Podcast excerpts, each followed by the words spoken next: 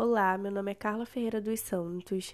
Eu faço parte da turma B de Dentística e hoje eu queria falar sobre quais são os materiais restauradores definitivos, que são a amálgama, resina composta e o cimento de número de vidro, que é o CIV.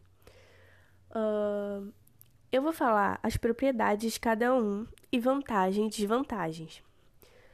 No geral, eles são feitos né, para recuperar a estética, a função, a forma e proteger o dente.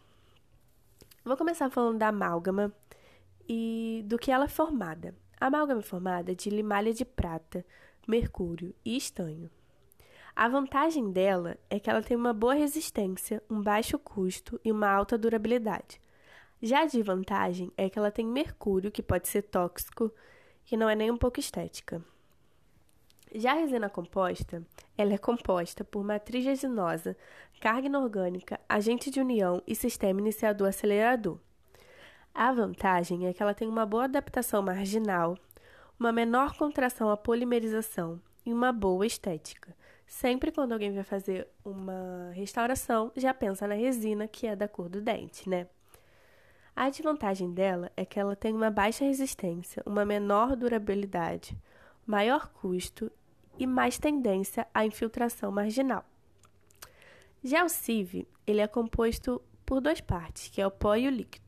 O pó, ele é composto por flúor, alumínio, silicato de cálcio, bário micronizado e óxido de ferro. O líquido, ele é composto por ácidos, que é o ácido poliacrílico, ácido tartárico e ácido itacônico, mais água purificada. A vantagem do CIV é que ele libera fluoreto, o que faz evitar a cárie, e ele adere bem ao dente. A desvantagem é que ele tem uma grande tendência à desidratação, uma baixíssima resistência à contração, e ele também pode fraturar rápido, que a gente chama de baixa tenacidade. Então, esses são os principais materiais restauradores definitivos.